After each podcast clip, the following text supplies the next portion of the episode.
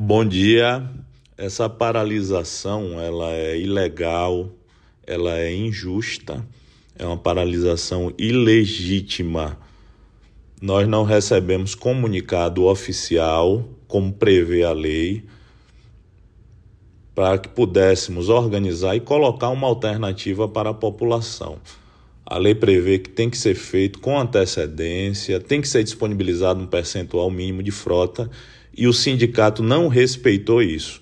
O direito do sindicato ele termina quando inicia o direito de milhares de pessoas que agora estão no caos, precisando ir para os seus trabalhos e não conseguem.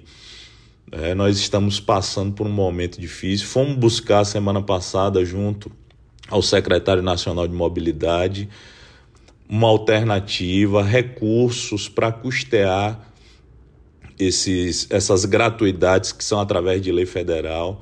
No ano passado nós recebemos esse auxílio, foi o que possibilitou, não só em feira, mas em outras cidades, que fosse pago 13 terceiro e outros direitos. E não há nenhuma sinalização ainda sobre isso. Então a gente lamenta, as providências estão sendo adotadas, o nosso procurador foi contactado hoje cedo, falamos hoje bem cedo, antes das 6 horas da manhã, vai buscar na justiça as medidas para esse desrespeito às leis.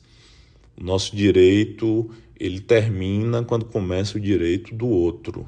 Então a gente lamenta, temos vans do alternativo dando apoio que são, são insuficientes, né? E a gente espera que esse cenário né, ele seja o mais rápido possível superado.